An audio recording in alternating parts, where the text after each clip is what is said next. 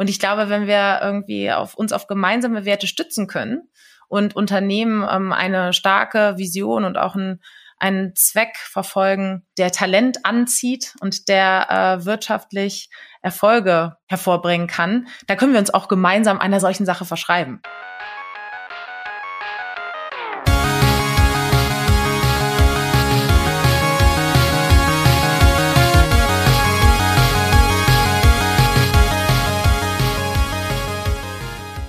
Herzlich willkommen zum Digital Pacemaker Podcast mit Uli Illnig und mit mir, Markus Kuckertz. Heute sprechen wir darüber, wie die Unternehmenskultur als Schlüssel zur Innovationsfähigkeit von Unternehmen genutzt werden kann. Zu Gast haben wir Alexandra Barth, Chief People Officer der HRS Group. Schön, dass du heute bei uns bist, Alexandra. Guten Abend, Markus. Ich freue mich. Alexandra und ihr Team bei der HRS Group haben es sich zur Aufgabe gemacht, ein Umfeld zu schaffen, dem Unternehmerinnen und Mitarbeiter gefördert werden, um zu wachsen, Kontakte zu knüpfen und innovative Lösungen zu entwickeln.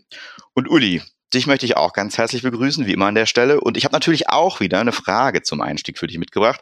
Du sagst ja oft, dass die Einstellung und das Mindset von Führungskraften und Mitarbeiterinnen oder Mitarbeitern ein entscheidender Punkt für den Erfolg ist. Hast du zuletzt ein schönes Beispiel aus unserem Alltag, gesehen, wo genau das der entscheidende Faktor für den Erfolg vor dem Kunden oder in einem Projekt war. Und ja, was hast du da beobachtet?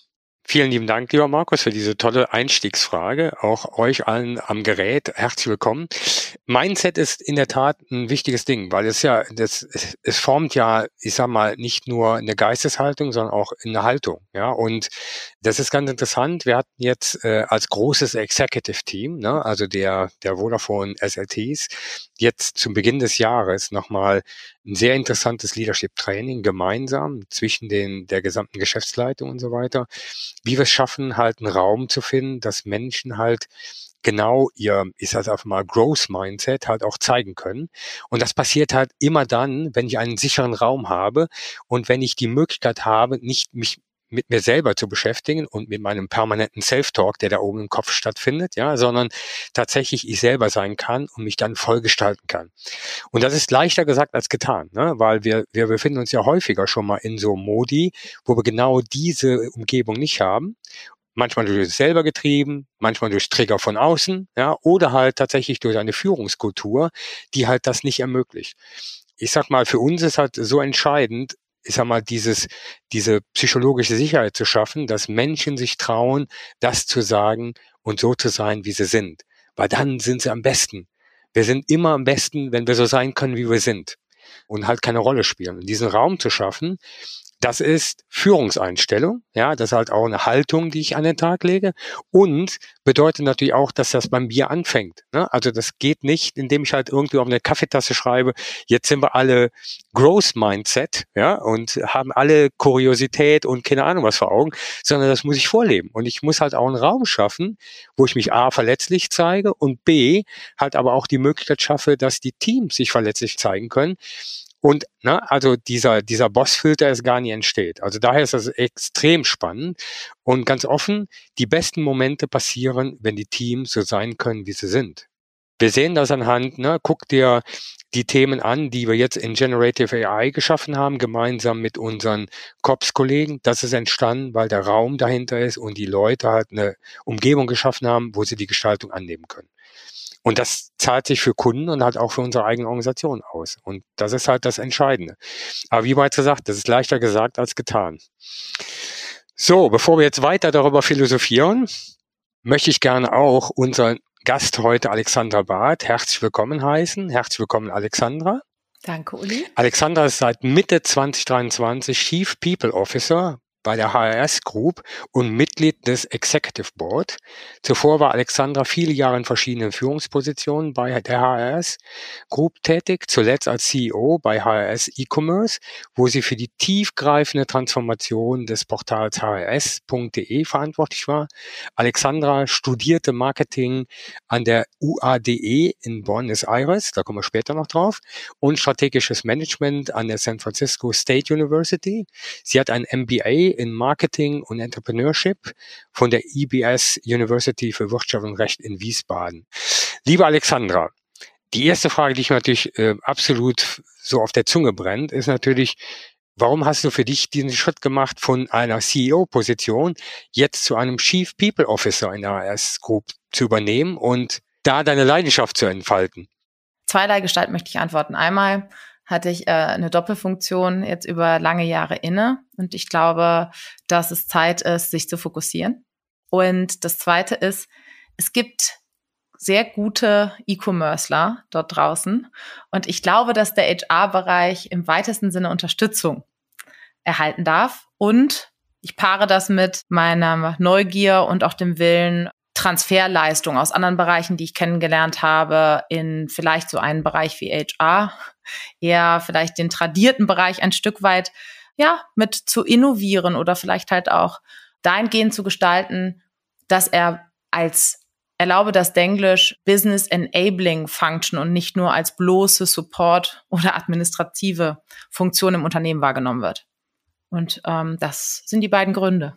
Fantastisch. Vielleicht noch eine Zusatzfrage, bevor wir dann in die weiteren Thesen von dir einsteigen. Wo fühlst du eigentlich mehr hingezogen? Zu Tech oder mehr zum, ich sag einfach mal zur Wirtschaft, also Economy? Ich möchte hier wirklich äh, integrativ antworten und sagen, ich glaube, die Symbiose macht's am Ende des Tages zum Beispiel ein Technologieunternehmen wie das unsere, die Ideen entstehen aus den menschlichen Köpfen und wird dann in Code verwandelt und, äh, und somit in innovative Lösungen, die am Ende des Tages äh, Kundenwert bringen. Insofern möchte ich das eher als Wertschöpfungskette sehen und miteinander verbunden, wenn das okay ist. Wir haben uns natürlich äh, vorab mit dir beschäftigt und ähm, ja, hier an der Stelle äh, möchte ich deine Thesen mal ähm, wie folgt in meinen Worten zusammenfassen. Du sagst, radikale Innovation beginnt mit der Transformation des Geschäftsmodells. Dann sagst du, die Unternehmenskultur ist der zentrale Faktor für die Innovationsfähigkeit einer Organisation. Und zuletzt sagst du, transformative Führung und Mitarbeiterentwicklung sind der Weg zu nachhaltiger Innovationsleistung. Aber bevor wir zu dem ersten Thema kommen, vielleicht direkt mal die Frage zu euch als HS, um das besser zu verstehen, worum es da eigentlich geht. Ähm, und vielleicht sogar einen Blick in die Vergangenheit, um die Transformation von HS zu verstehen. Das Unternehmen gibt es ja schon ziemlich lange und ist tatsächlich ja eine Tech-Company, würde ich schon sagen, der ersten äh, Minute, als es eben mit dem Internet, sag ich mal, losging. Ähm, sehr, sehr spannende Geschichte. Wie ist HS entstanden und wie sah das ursprüngliche Geschäftsmodell aus und wie habt ihr die Reise gestaltet? Tatsächlich ist HS jetzt äh, mittlerweile 51 Jahre alt, 1972 gegründet worden, in erster Generation, nämlich äh, vom Vater unseres aktuellen CEOs und äh, dem Sohn des Gründers Robert Ragge. Die Idee ist tatsächlich äh, schon, ich hätte jetzt fast gesagt, ja, wie der Grundstein von Reisevermittlung. Und nämlich ging es darum, damals äh, sowohl privat, aber vor allen Dingen auch damals schon Geschäftsreisende ins Bett zu bringen und äh, diese Vermittlungsaufgabe zu übernehmen, Hotelpreise transparent zu machen und tatsächlich Angebot und Nachfrage zusammenzubringen. Damit startete alles. Ja, und dann erlaube ich mir mal schneller durch die verschiedenen Dekaden zu galoppieren, nämlich genau wir waren äh, dann die ersten, so in den 90er Jahren, im Internet und dann auch ähm, auf mehr als 17 Plattformen. Damals gab es nämlich mehr als iOS und Android. Vielleicht äh, der Uli weiß das bestimmt. Es war noch nicht klar, wie viele Plattformen sich in mobilen Applikationen denn durchsetzen werden, dass es dann die beiden großen werden, wusste damals noch keiner, aber diese Innovationskraft von HS war stets da. Und somit war damals äh, Herr Rage Senior schon sehr bestrebt daran zu sagen, okay, wir müssen unsere Dienstleistung maximal breit verfügbar machen für den Kunden dann ist einiges passiert, so dass wir zum sogenannten OTA, also Online Travel Agent oder Reisevermittler ähm, wurden und äh, da auch global tätig waren, auch schon damals äh, für große Unternehmen sowie für Privatreisende. Und ja, was sich dann in den letzten vor allen Dingen 15 Jahren ausgebildet hat, ist, dass wir heute ein Technologieanbieter im sogenannten Sektor Travel Tech geworden sind, die die Beschaffung, die Buchung die Bezahl- und die Abrechnungslösungen für ja, den Fortune 1000 Companies dieser Welt darstellen. Und außerdem, das ist sozusagen, wir nennen das den Enterprise Solutions Bereich. Das ist eine große Unit, die sich nur um diese ja, Outsourcing-Lösung von Lodging, also Unterbringungslösungen kümmert.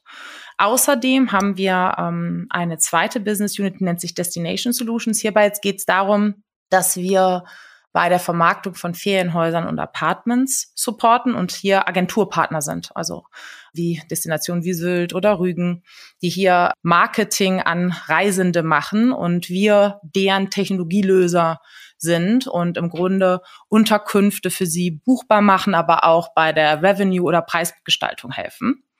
Und außerdem, und äh, das werden sicherlich die ein oder anderen noch kennen, eben das HRS, das Hotelportal, also das, äh, die E-Commerce-Plattform, die äh, für einzelne Businessreisende und aber auch kleine Unternehmen, also KMUs, die Leistungen von Buchung über Bezahlung auch bis hin zu Abrechnungsprozesse anbietet. Somit, wenn man hier möchte, ist so auch äh, die Verbindung zu dem Enterprise-Geschäft da, weil wir uns hier für diese Zielgruppe der Individualreisenden aus diesen technologischen Innovationen bedienen können und das dann halt auch im Dachmarkt ähm, für unsere rote Marke, wie wir sie nennen, für HRS, der jetzt sehr unterwegs ist, der Business Travel Companion auch mit der neuen App zu äh, sein so eine Art der beste Freund auf, auf Reisen, so ein Schweizer Taschenmesser äh, für die Handtasche.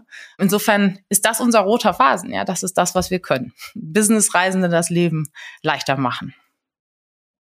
Du hast es quasi einmal beschrieben, äh, wo das Ganze so angefangen hat. Dann so ein bisschen Irrung und Wirrung hörte ich da raus. Und dann jetzt, wo ihr dann heute steht. Und da kann man natürlich ganz gut sehen, so in Richtung Kundensegmente, Produkte, Services und Kanäle hat sich ja eigentlich alles grundlegend verändert. Wie habt ihr das erkannt auf der Reise? Und ja, was war denn eigentlich der Auslöser, dass ihr euch dann wirklich auch selber verändert habt? Und was war so der Auslöser für das, wo ihr jetzt heute steht?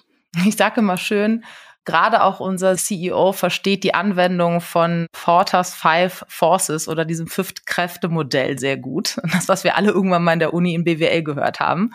Und das fängt wirklich damit an, sehr gut zuzuhören beim Kunden. Also, was sind die Kundenbedürfnisse und was werden die Kundenbedürfnisse sein? Also wie innoviere ich eigentlich für den Kunden? Weil der sagt dir ja nicht, was er will, der nennt dir sein Problem. So, das ist das eine. Und dann aber halt auch um die Markt- und die Wettbewerbsdynamik zu lesen. Das heißt also, was passiert mit neuen Spielern auf dem Markt? Wie sieht die Supply-Seite aus oder die Lieferantenseite? Was sind eventuelle komplementäre oder Ersatzprodukte im Ökosystem? Und das eigentlich zusammenzubauen zu einer Vision das war immer etwas, das sich sehr unternehmergetrieben, aber durch all die Jahrzehnte von HRS durchgesetzt hat und somit dazu geführt hat, dass wir, ähm, und ich, vielleicht das ist auch das Besondere, durch diese sehr stark unternehmergeführte DNA, die mit Mut, Disruption zu tun hat, immer bereit waren, uns vielleicht ein Stück weit mal selber zu kannibalisieren eventuell mal selber zu sagen, okay, ähm, das sind Projekte, die wir parallelisieren müssen. Hier müssen wir Ressourcen auch teilweise, wenn es uns wehtut auf dem einen Bein, aber für das andere einsetzen. Und das eint aber natürlich das Interesse eines Unternehmers zu sagen, am Ende des Tages habe ich eine große Vision und der stelle ich halt auch alles andere hinten an. Ich glaube, das ist eigentlich der rote Faden. Auch wenn sich vieles geändert hat, ist der Purpose, warum gibt es HS? Dieses Leben auf Geschäftsreise besser zu machen und für Entscheider, aber auch für den einzelnen Reisenden Erleichterung zu erzielen. Das ist halt sehr kundenzentrisch und sehr vom Kunden tatsächlich gedacht, wenn man so schön sagt. Und dann, was muss ich eigentlich dafür tun? Was für Lösungen muss ich bereitstellen? Und heute, ähm, vor allen Dingen, wenn wir uns Fortune 1000 Unternehmen angucken und die dort handelnden Entscheider, dann eint die halt heute, sie möchten natürlich Savings erzielen, also es geht um Kostenersparnis, es geht um Sicherheit der Reisenden, es geht um Nachhaltigkeit und es geht um Simplicity. Also wie kann ich maximal einfach und auch komplementär Lösungen anbieten, ähm, die es mir erlauben, am Ende des Tages einerseits produktiver, aber andererseits auch effizienter zu sein. Weil Unterbringung ist Mittel zum Zweck. Ne? Ihr seid unterwegs auf Geschäftsreise, weil ihr eine Mission erfüllen möchtet und nicht einfach, weil es eine gute Zeit ist. Dafür gibt es noch viel zu viele Probleme entlang der Reise, der Businessreise, die wir lösen können. Hört sich auf jeden Fall nach einer ähm, ziemlich spannenden Journey an. Auf der einen Seite so ein Unternehmen natürlich irgendwie aufzubauen, ähm, hat so seine eigenen Challenges und wenn man dann mal irgendwo äh, mit dem Unternehmen steht, dann natürlich gibt es natürlich auch eigentlich viele Stories rund um kleiner werden, woanders hin umbauen. Was waren denn so die wichtigsten Lehren auf dieser, auf dieser Unternehmensreise in einem echten, gnadenlosen Wettbewerb, die ihr gemacht habt und die ihr vielleicht heute auch regelmäßig für euch anwendet? Ja, in ähm, Vorbereitung auf dieses Gespräch habe ich mal versucht, das so ein bisschen zu strukturieren. Und als Marketer at Heart, da ist es wieder, habe ich euch als Gedanke so ein bisschen vier Ps mitgebracht. Und das eine ist tatsächlich, wie Simon Sinek sagen würde, Purpose. Also wirklich, warum gibt es uns? Und deswegen, das habe ich eben so ein bisschen herausgearbeitet. Der rote Faden war immer, wir wollen Businessreisen besser machen, das Leben von den Menschen, die unterwegs sind, besser machen. Äh, immer wenn ich frage, hey, wer ist, wer reist gerne, zeigen alle auf. Wenn ich frage, wer ist gerne unterwegs für Businessreise, da gehen dann die, äh, genau, da gehen dann die Finger runter. Also insofern, das war immer so unser Wegweiser. Dann Perspektive, also Blickwinkel auf, wie innovieren wir für den Kunden, das habe ich eben schon angeteasert. Und wie lesen wir auch den Markt? Also vor allen Dingen denke ich, dass unser Unternehmen tatsächlich das Glück hat, aber auch gleichzeitig, dass es das Schicksal und das erfolgreiche Schicksal des Unternehmens ist, dass es sehr visionär und innovationsgetrieben ist. Und diese Perspektive für die Zukunft einzunehmen und dann von da aus backwards zu ingenieren. Also wenn ich dahin will, was muss ich dann heute dafür tun? Ich denke, das hat sich auch hier wie ein roter Faden durchgezogen. Dann Prozesse. Ich glaube, wir kommen gleich nochmal dazu.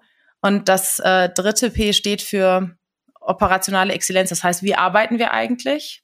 Wir sind heute 1000 Mitarbeiter grob. Wir arbeiten global in unterschiedlichen Zeitzonen, mehr als 63 Nationalitäten. Da müssen Sie irgendwie eine synchrone Art und Weise finden, wie wir alle jeweils mit unserer Stimme und unserem Instrument, aber das gleiche singen in irgendeiner Form. Ja, sonst gibt das kein Lied. Insofern sind Prozesse, wenn wir skalieren wollen, halt total elementar. Und dann Element 4, People.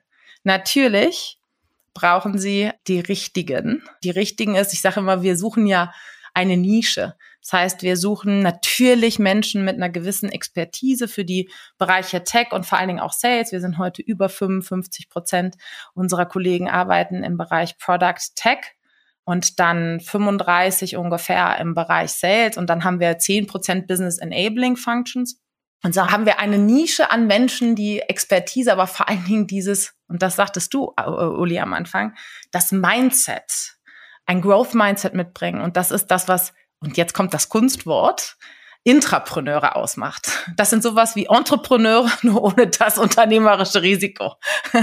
Und das sind eigentlich tatsächlich unsere sowohl, ich, ich sag mal, Eckpfeiler, auf denen wir gearbeitet haben und die sich aber halt, wenn du ein Konzept über all diese äh, zwei, äh, fast 52 Jahre legen möchtest, diese vier Ps ziehen sich durch alles durch und äh, sind wie so eine Art Transformationsrezept auf denen man natürlich dann weiter ins Detail gehen kann. Aber das ist so ein bisschen diese übergeordnete Logik, die ich dem geben würde. Uli, du hast am Anfang von Mindset gesprochen. Die Alexandra hat gerade das nochmal aufgegriffen, hat auch natürlich von den Themen Kundenzentrierung und Einfachheit, Simplicity gesprochen.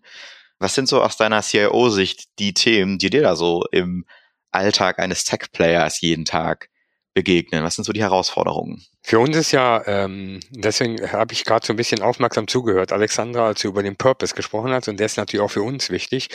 Connect for a Better Future, ne? also zu sagen, wie schaffen wir sowohl für die digitale Inklusion, also das heißt, alle am Internet, alle an einem digitalen Leben teilhaben zu lassen.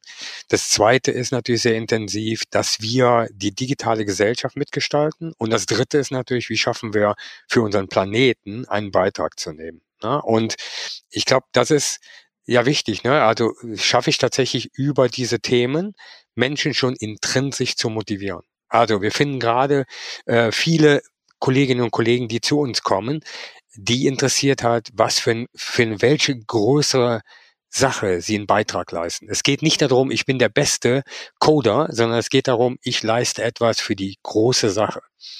So, und für uns ist natürlich neben diesen drei Dimensionen ein zentrales Element, wir wollen Trusted Partner werden. So, und da stecken natürlich zwei Dinge drin. Ne? Trust, also Vertrauen. Normalerweise bist du ja immer so, ne, du Unternehmen will Umsätze machen, will Kunden gewinnen. Das ist nicht immer partnerschaftlich, aber diese beiden Komponenten sind für uns essentiell, weil wir zutiefst davon überzeugt sind, dass vom Kunden kommend langfristige Partnerschaften vertrauensvoll den Unterschied machen. Es geht nie um die schnelle Mark oder die schnellen Euro, sondern genau das auszurichten. Da suchen wir natürlich vor allen Dingen Menschen, die sich halt, ich sag mal, sowohl für die Produkte, die wir unseren Kunden und Kundinnen anbieten, aber auch aus der Kundenperspektive das zu betrachten und alle Schritte innerhalb der Wertschöpfung besser zu machen. Und hier geht es nicht darum, jetzt irgendwie zu sagen, na fantastisch, jetzt machen wir irgendwie ein Big Bang Transformation und in drei Jahren sind wir ganz anders, sondern hier geht es darum, in jedem Schritt dieser Wertschöpfungskette jeden Tag ein Prozent besser zu werden. Und mit diesem ein Prozent schaffst du nachher einen massiven Schub, sowohl in der Wahrnehmung unserer Kunden, als aber auch in der Einfachheit unserer Prozesse und in der Einfachheit unserer Software zu bedienen. Weil die muss halt, ne, also ein Großteil all unserer Wertschöpfung, die wir nach vorne letztendlich begegnen oder die wir logischerweise machen, wird immer ein Software-Interface sein. Und wie schaffen wir Emotionen und einfach halt in der Interaktion mit unseren Kundinnen und Kunden zu schaffen? Und das muss halt in die DNA. Und das ist halt das Mindset, was wir brauchen, wenn wir über Trusted Partner sprechen. Und deswegen ist ja auch die Mission so klar, dass wir sagen, bei uns müssen halt 50 Prozent der Belegschaft muss Tech, also Software Developer sein. Alexander, du hattest eben über die Innovationsfähigkeit in eurer Organisation gesprochen und das auch äh, eigentlich sehr schön anschaulich dargestellt, wie das macht. Und ein Thema, was natürlich dann total augenscheinlich ist und was ja auch eins seiner Kernthemen ist, ist das Thema ähm, Unternehmenskultur, Gestaltung von Kultur und die Entwicklung von Menschen. Ja, wenn du auf die Entwicklung eurer Unternehmenskultur bei HS schaut, äh, schaust, äh, welche Aspekte stehen hier besonders für dich im Fokus und sind dir besonders wichtig? Ich äh, nenne nochmal äh, voran so ein bisschen vielleicht, wodurch ist die Kultur skizziert? Und dann äh, gehe ich mal speziell auf so eine kleine Transformationsreise auch hier ein, die wir genommen haben. Der Mix unserer Unternehmenskultur. Ist einmal dieses Intrapreneurship-Konzept. Und ich glaube, Jetzt könnt ihr sagen, na ja, das kann sich ja theoretisch jeder auf die Fahne schreiben, der halt sagt, ja, pass auf, eine Gattung der Intrapreneure heißt, wir können total mitarbeiten mit Kreativität, mit Autonomie an einer Vision, können ja auch Ressourcen nutzen von, ich sag mal, einem etablierten Scale-up bereits, aber ohne das Risiko. Das ist ja so ein bisschen Entrepreneurship. Ich glaube, was bei uns besonders ist, Sie müssen überlegen oder ihr, wir sind ja nur 1000 Leute und entwickeln eigene Technologie, proprietär und das global bei 34 Prozent der Fortune 1000 mittlerweile und an sechs Development Hubs around the world. Und ich denke, das ist schon eindrucksvoll, wenn wir halt wirklich äh, von Intrapreneurship und auch Verantwortung äh, sprechen. Das ist das eine. Das wird kombiniert mit, wir sind, wie ich eben gesagt habe, zweite Generation CEO und Founder-led. Das ist ein interessanter Mix, weil das bedeutet, 100 Prozent dem Purpose und der Sache verschrieben, 100 Prozent Einsatz, Frontline obsessed, wenn wir beim Denglisch bleiben dürfen. Das ist auch eine Kultur von, wir rollen die Ärmel auf und nicht nur, wenn es sein muss, sondern eigentlich andauernd bereit, immer mittendrin mitzumachen an der Lösung und auch mitzudenken und sich, und das ist die 0% complacent, das ist so dieses, fast nie zufrieden zu sein. Das heißt also, die stetige Verbesserung, die auch der Uli eben äh, die, äh, erwähnt hat, dieses Kaizen immer wieder ein bisschen besser machen morgen. Äh, das ist ein Trieb, der, ich glaube, gerade in Inhaber geführten Unternehmen ganz besonders ist und die DNA prägt. Das heißt also, das ist eigentlich die Triebfeder von diesem Intrapreneurship-Konzept. Und fast, ich hätte jetzt fast gesagt, miteinander verwoben und verbunden.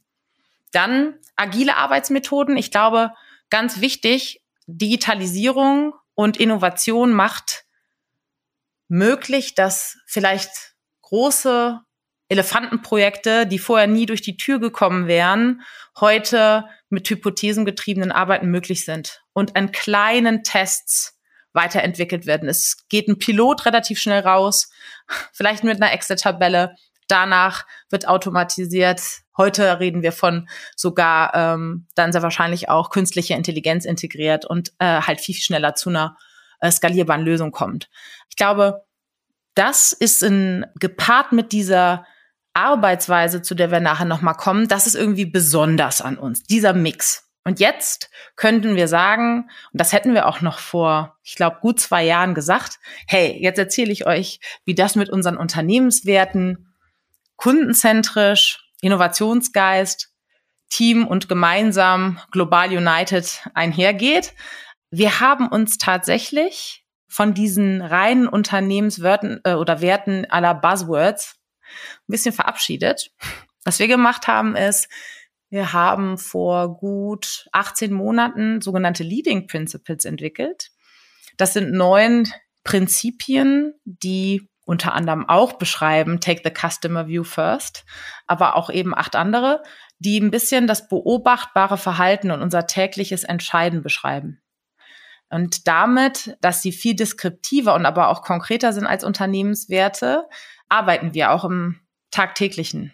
Wir haben zum Beispiel, um solche Leitfäden oder Prinzipien im der Zusammenarbeit zum Leben zu erwecken, haben wir Culture Coaches oder äh, Kulturtrainer ausgebildet in einem eigenen zertifizierten Programm, die im Alltäglichen kleine Interventionen, fünf Minuten, sieben Minuten in verschiedenen Zusammenkünften trainieren und das dann halt auf einem Leading Principle verknüpfen. Oder auch in der Diskussion. Ja, aber wir sind fast, hätte ich jetzt fast gesagt, bekannt für unsere Radical Candid Unternehmenskommunikation. Und das geht aber auch einher mit Leading Principle Number Nine und das ist Foster Healthy Relationship. Das ist auch miteinander in Diskurs zu gehen. Diskutieren für vielleicht ein besseres Ergebnis, versuchen Meinungen eher, ich sage jetzt mal, aus dem Weg zu räumen und lieber wieder hier hypothesengetrieben zu arbeiten und zu sagen, lass doch mal gucken, was passiert, wenn. Lass uns das messen und dann sehen, ob wir iterieren und anpassen und äh, daraus lernen können. Und dieses aber auch sich gegenseitig, hätte es fast gesagt, aus der Komfortzone manchmal diskutieren, zu dem Harmoniewunsch äh, eines jeden Menschen, das ist auch etwas, das Teil unserer Kultur ist. Und Zusammengefasst, diese neun Prinzipien, die ein bisschen erwachsen sind aus diesen Elementen der DNA, die ich eben beschrieben habe, sind wesentlich anfassbarer und konkreter und leiten auch ähm, im Alltag einfacher an als vier grobe Unternehmenswerte, die, by the way, sehr wahrscheinlich auch 70, 80 Prozent der Unternehmen, vielleicht sogar global, sich auch äh, auf die Fahne schreiben könnten. Weil wer will nicht innovativ und kundenzentrisch sein? Lass uns doch vielleicht nochmal ein schönes Beispiel schaffen. Der Uli und ich, wir stellen uns jetzt mal zur Verfügung als Menschen, die sich bei euch beworben habt und ganz verrückt, ihr habt euch tatsächlich dafür entschieden, den Uli und mich in euer Tech-Team einzustellen. Und ich habe das jetzt verstanden. Ihr habt natürlich diese Hausregeln und ihr habt ähm, sehr starke, eine sehr starke Vorstellung davon, wie eure Kultur gelebt werden soll. Wie schafft ihr das denn jetzt, uns als neue Mitarbeiter davon zu überzeugen und uns da reinzuziehen und, und vielleicht gepaart mit eurem Purpose in diesen Sog zu ziehen, den du gerade beschrieben hast? Was macht ihr da? Ich fange damit an. Auch hier Thema Ways of Working. Wir ähm, arbeiten zum Beispiel bei der Einstellung mit äh, der äh, Methode des Bar Raisers. Äh, also allein der Auswahlprozess wieder. Wir suchen eine Nische und äh, Markus und Uli sicherlich nehmen wir an. Ähm, wir hätten euch für, uns für euch entschieden. Wichtig aber auch hier, dass es einfach eben weil es einer speziellen Methode folgt. Das ist kein Guts-Feeling, mag ich oder mag ich nicht, sondern dem gehen tatsächlich Skill-Assessments, aber halt vor allen Dingen auch Interviews einher, wo wir eben auch diese Leading Principles gemäß verschiedener Fragetechniken, aber vor allen Dingen, ja, beim Rausfinden, habt ihr in der Vergangenheit, wie habt ihr gearbeitet? Wie habt ihr Herausforderungen angenommen? Was waren eure größten Erfolge, aber auch die größten Misserfolge? Was waren vielleicht auch Projekte, an denen ihr euch die Zähne ausgebissen habt, wo ihr konkurrierende Prioritäten meistern durftet, wo ihr auch mal vielleicht unpopuläre Entscheidungen treffen musstet. Und in der Vergangenheit herumzuwühlen und zu interviewen, wie ihr in der Vergangenheit Herausforderungen genommen habt, ist meistens ein ganz guter Indikator plus der Reflexion, wie es in der Zukunft sein kann. Also jetzt nehmen wir doch mal an, ihr habt das super äh, geschafft und wir haben, by the way, das muss ich nochmal dazu sagen, funktionale Skills können nicht den Fit mit den Leading Principles ausmerzen. Also es muss tatsächlich beides da sein. Und im Zweifel stellen wir eher fürs Potenzial ein und mit den Leading Principles sind wir uns alle einig, dass das gut passen kann. Ich glaube, das ist ganz elementar nochmal zu erwähnen. Da kannst du keinen Boden gut machen. Das äh, idealerweise passt das. Was ich damit sagen will, ist, es geht ja nicht um Gleichmacherei. Jeder bringt seine Persönlichkeit ein, aber es geht halt um an den Tag gelegtes Verhalten.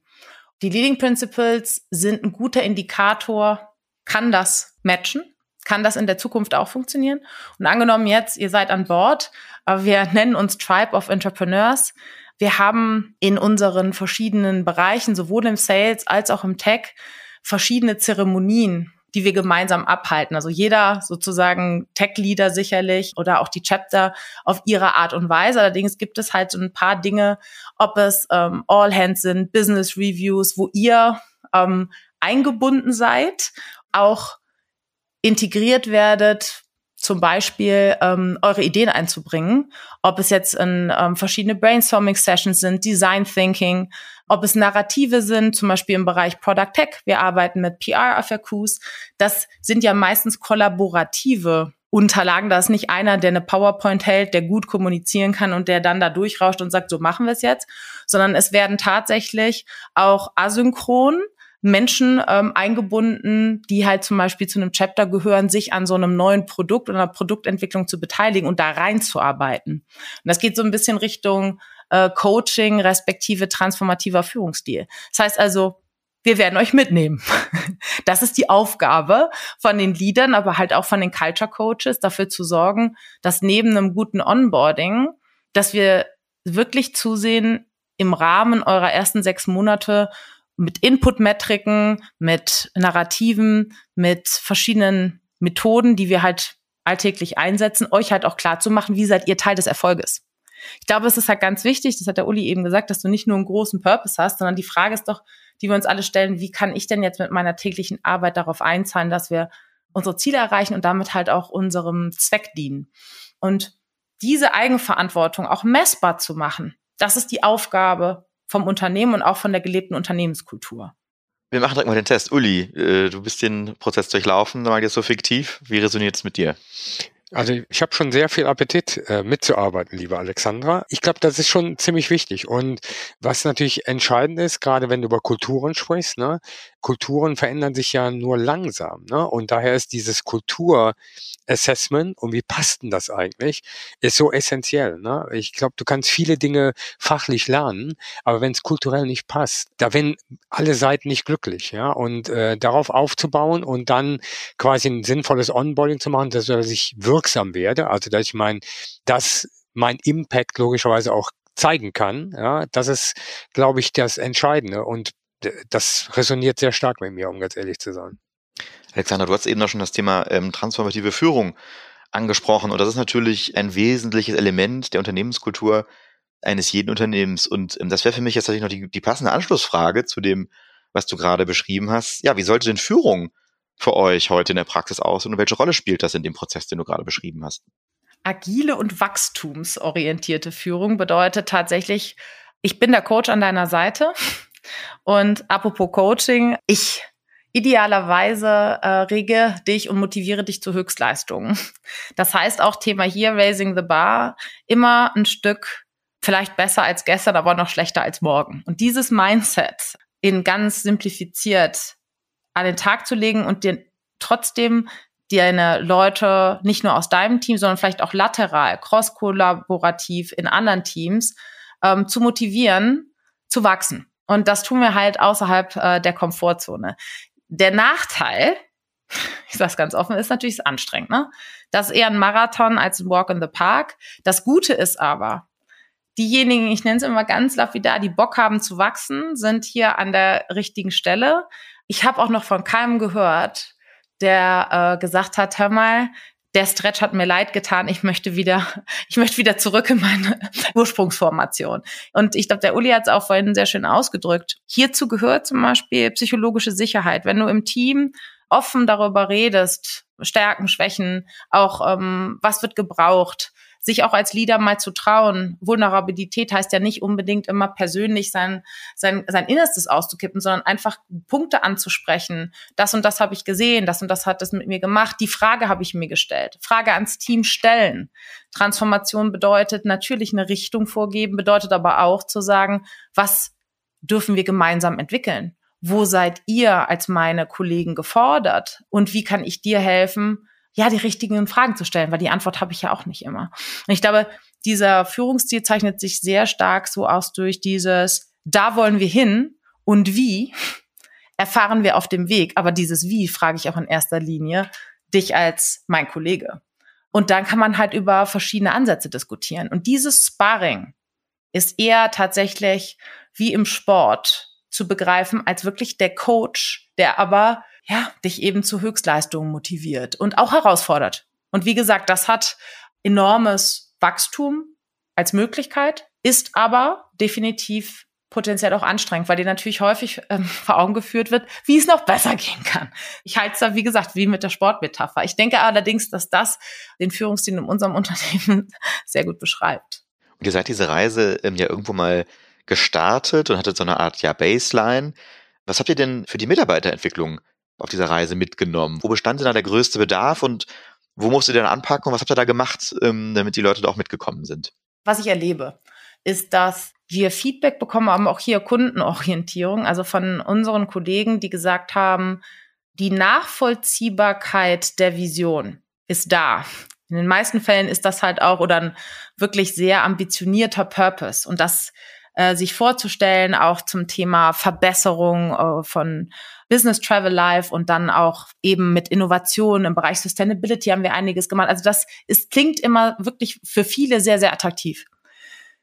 Die Frage ist häufig, wie können wir das operationalisieren? Wie können wir enabled werden, mitzuhelfen, umzusetzen?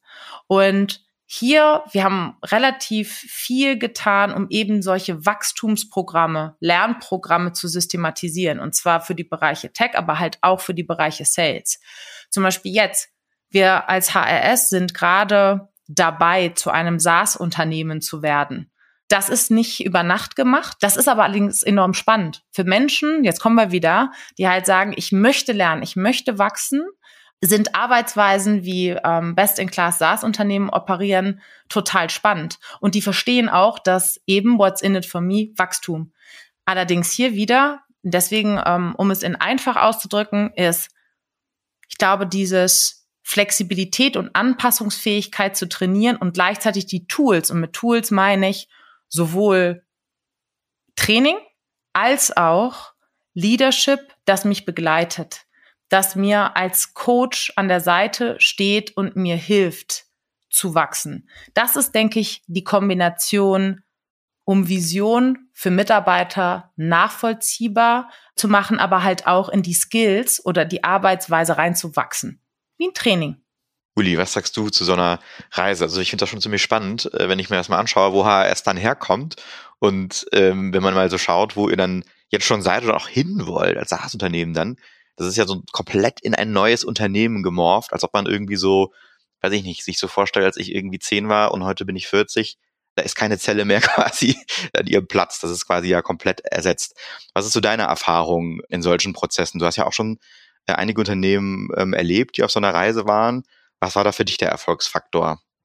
Ein großer Erfolgsfaktor ist die Tatsache, dass die Mittel, die uns hier hingebracht haben, für die Zukunft nicht mehr adäquat sind. Und das ist erstmal eine brutale Wahrheit, ne? weil gerade wenn du Erfolg gewöhnt bist ne? und ähm, dann erkennst, der Markt verändert sich, ne? du hast die fünf Ps so ein bisschen äh, erwähnt, ne? die sich halt verändern, darauf einzugehen und das schnell zu adaptieren, der ganze Schnickschnack, den ich gestern erzählt habe, können alle vergessen. Wir müssen jetzt dahin. Und diese Fähigkeit zu adaptieren und daraus im Prinzip auch eine Stimulation zu schaffen, dass Menschen mitmachen wollen, ne, also eine Inspiration, das ist das Entscheidende dabei. So, und wenn ich mal gucke, wie sie Unternehmen über die Jahrzehnte und auch über die Jahre entwickelt haben, das ist schon äh, fantastisch zu sehen. Guck dir nur mal Amazon an, ne? als Buchhändler angefangen, da ist heute in dem Ökosystem nichts mehr von zu erkennen. Das ist nur ein ganz, ganz, ganz, ganz, ganz kleiner Bereich davon. Und ich glaube, das ist eine der wesentlichen Erfolgskriterien, den Erfolg der Vergangenheit zu schätzen und auch zu respektieren, aber auch aufzubrechen auf neue Ufer und logischerweise sich anzupassen. Das ist, das ist für mich einer der Kernelemente, die dahinter stecken. Das andere Thema ist, den Mut zu haben, in Unbekanntes vorzudringen. Weil alle die Dinge, die jetzt nach vorne kommen, guckt euch mal die Innovationsgeschwindigkeiten an, in der wir im Moment leben. Ne? Das betrifft alle Bereiche, ähm, alle Industrien. Ja, der Takt hat deutlich zugenommen. Guck dir Google an, ne? noch vor einem halben Jahr gestrahlt und dann kommt ChatGPT und schwuppdiwupp ist der Aktienkurs im Keller. Dass natürlich auch ein, ein, Unternehmen wie Google sich anpasst und halt relativ jetzt mit schnellen Lösungen hinterherkommt, ist auch klar. Aber diese, diese Fähigkeit, der Wahrheit ins Auge zu schauen, Mut zu haben, sich zu verändern und die ersten Menschen davon zu begeistern, aufzubrechen und damit zu lernen, dass es bei allen Unternehmen, wo ich war, mit der ausschlaggebende Grund, warum sich Veränderungen dann für die Unternehmen positiv ausgewirkt haben. Und ich meine, ich bin jetzt bei GE groß geworden. Ne? da habe ich die glorreiche ähm, Ära von Jack Welch und auch von Jeff Immelt erlebt. Ne? Die sind ja legendär, diese Ansätze. Ne?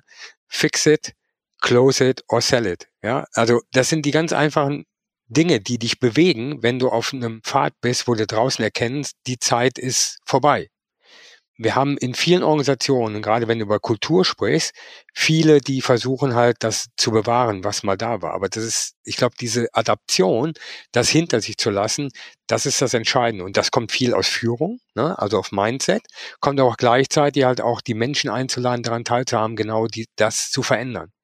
Und in diesem Wachsen, ja, und das ist egal, ob das Führung oder Fachkarriere ist, dieses Wachsen, Alexandra hat es eben so schön gesagt, raising the bar jedes Mal und sich halt immer wieder zu messen und über dieses Messen dann auch zu lernen und daraus wieder zu adaptieren, das ist ja das Entscheidende. Ja, und sich selber aus dieser Komfortzone immer wieder zu pushen. Das ist für mich der Schlüssel zum Erfolg. Und du hast so ein paar Sachen gesagt, gerade Führungskräfte-Themen.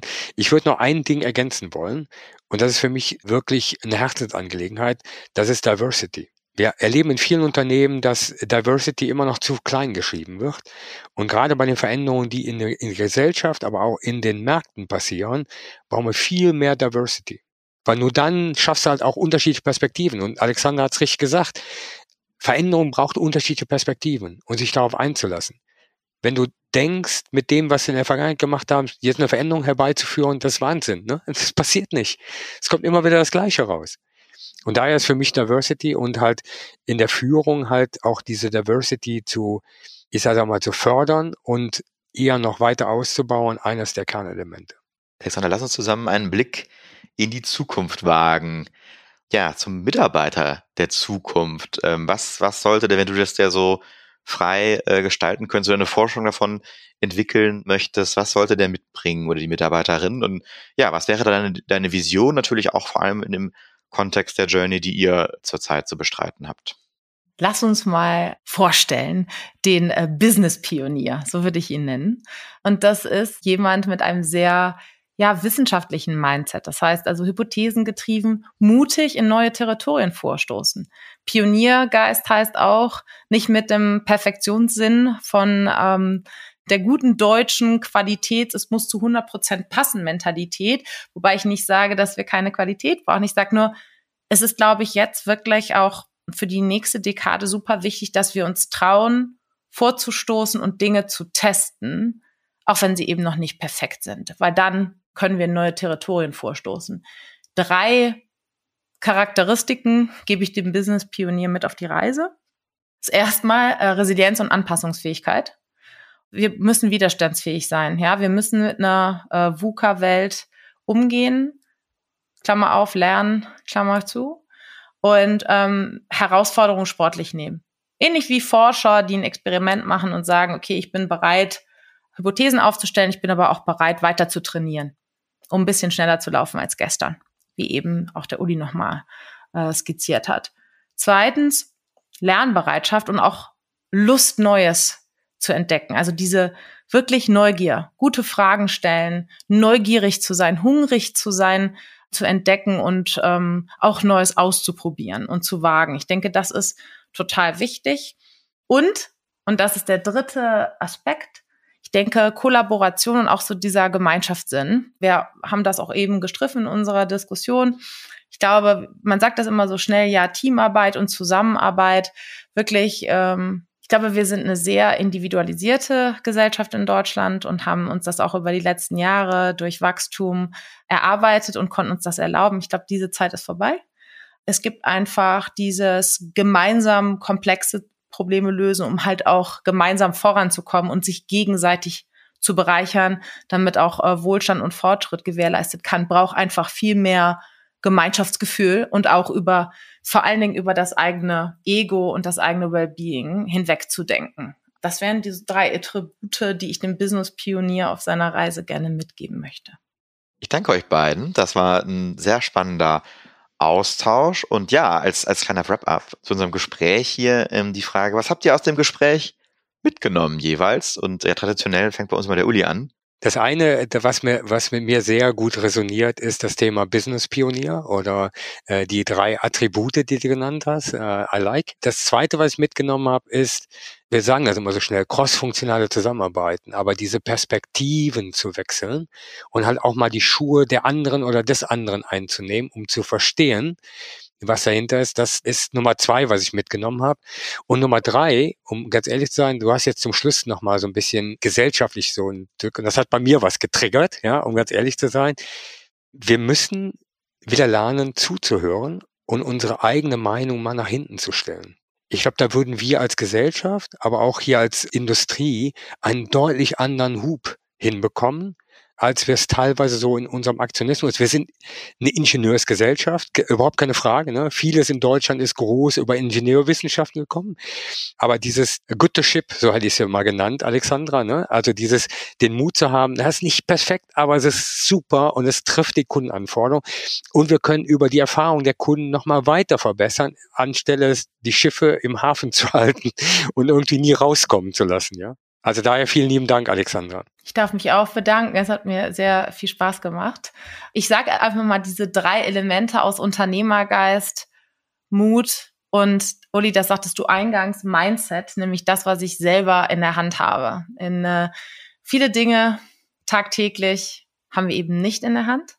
Das, was wir managen können, sind uns selbst und unsere uns ja, nahestehenden Menschen und sei es im Team, sei es in der Familie oder Freunde. Und ich glaube, da diesen Unternehmergeist nicht nur anzusprechen, sondern sich gegenseitig zu fördern, zu verbessern und halt gemeinsam zu wachsen. Mir hat Spaß gemacht, darüber mit euch im Sinne von Kultur slash Unternehmenskultur, was ja alles ist. Das ist ja nichts anderes als alltäglich angewandtes Verhalten, wertegetrieben. Und ich glaube, wenn wir irgendwie auf uns auf gemeinsame Werte stützen können, und Unternehmen ähm, eine starke Vision und auch ein, einen Zweck verfolgen, der Talent anzieht und der äh, wirtschaftlich Erfolge hervorbringen kann, da können wir uns auch gemeinsam einer solchen Sache verschreiben. Alexander, wir haben an der Stelle eine Tradition, unseren Gästen zum Abschluss eine besondere Frage zu stellen. Das ähm, ist eine Frage, die sich auf dich und deine Karriere bezieht und weniger äh, vielleicht auch was mit dem Thema zu tun hat, was wir eigentlich besprochen haben. Und zwar ist die Frage, du besitzt eine Plakatwand vor deiner Universität, wo heute ja Studentinnen, Studenten jeden Tag rein und raus gehen und die kannst du frei gestalten. Und die Frage wäre, was würdest du den heutigen Studenten und Studentinnen mit auf den Weg geben? Was würde auf deiner Plakatwand stehen? Trau dich und no regrets. Und by the way, noch eine Sache dazu. Im Kleingedruckten steht, wenn es an den Job geht, es geht um deine Lebenszeit. Das ist die wertvollste Ressource, die du hast. Setze sie ein für das, an das du glaubst. Da wären wir wieder bei Purpose. Also trau dich, no regrets und hab ein gutes Why. Uli, resoniert das mit dir? Ja, natürlich, absolut. Gerade Purpose ist ja auch ein Steckenpferd von mir und äh, das resoniert total. Und ganz offen, Alexander hätte mir als junger Mensch das mal einer erzählt, ja, dann hätte ich vielleicht viele Fehler nicht gemacht, ja. Ähm, ich meine, ich war jung und brauchte das Geld, keine Frage, ja. Ich glaube, das ist wirklich ein großer Ratschlag. Also daher danke. Alexander, magst du unseren Zuhörerinnen und Zuhörern zum Schluss noch sagen, wo sie mehr über dich erfahren können und vor allem, wo sie mit dir in Kontakt treten können, wenn sie ja, zu den heute diskutierten Themen mit dir sprechen möchten. Gerne auf LinkedIn, dort bin ich zu finden, ähm, oder aber per Mail alexandra.bart.hrs.com. Vielen Dank, Alexandra. Ich danke dir, Uli dir natürlich auch. Und ähm, ja, Alexandra, danke, dass du heute bei uns zu Gast warst und danke für das inspirierende Gespräch und die Zeit, die du dir genommen hast. Es war mir eine Freude. Ich wünsche euch ein inspirierendes, tolles Jahr 2024. Vielen, vielen Dank. Das war der Digital Pacemaker Podcast über Unternehmenskultur als Schlüssel zur Innovationsfähigkeit. Zu Gast war Alexandra Barth, Chief People Officer der HRS Group.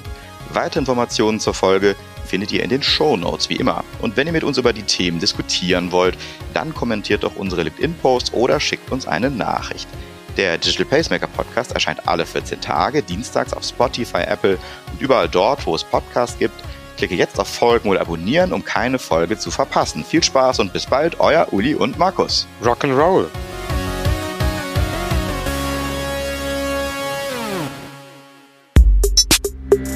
Der Digital Pacemaker Podcast ist eine Produktion von Maniac Studios.